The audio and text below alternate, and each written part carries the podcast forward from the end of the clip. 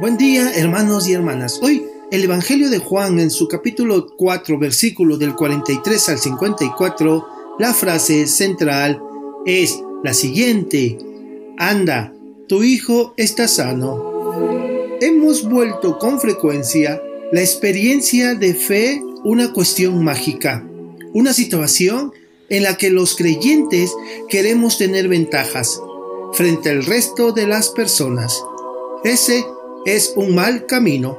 La fe no es una realidad que nos coloca adelante de los demás.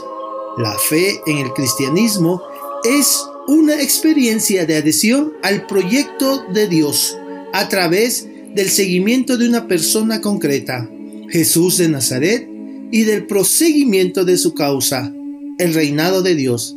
Cada creyente está llamado no a creer en Jesús, sino a creerle a Jesús, hasta el punto de proseguir la manera como Jesús nos pide.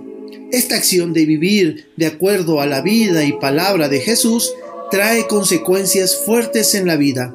La fe transforma la vida, hacen nuevas todas las cosas, pero no podemos olvidar que la fe en Jesús y en su proyecto acarrea grandes problemas creemos en Jesús y libremos esta acción de toda situación mágica y ventajosa. Experimentemos una nueva vivencia de fe. La vida volverá a renacer y este mundo seguirá cambiando a pasos agigantados.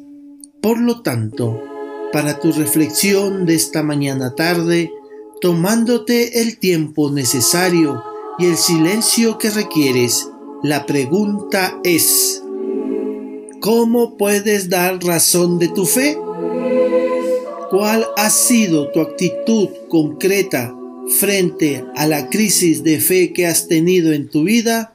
Hasta entonces, un abrazo, los quiero y rezo por ustedes.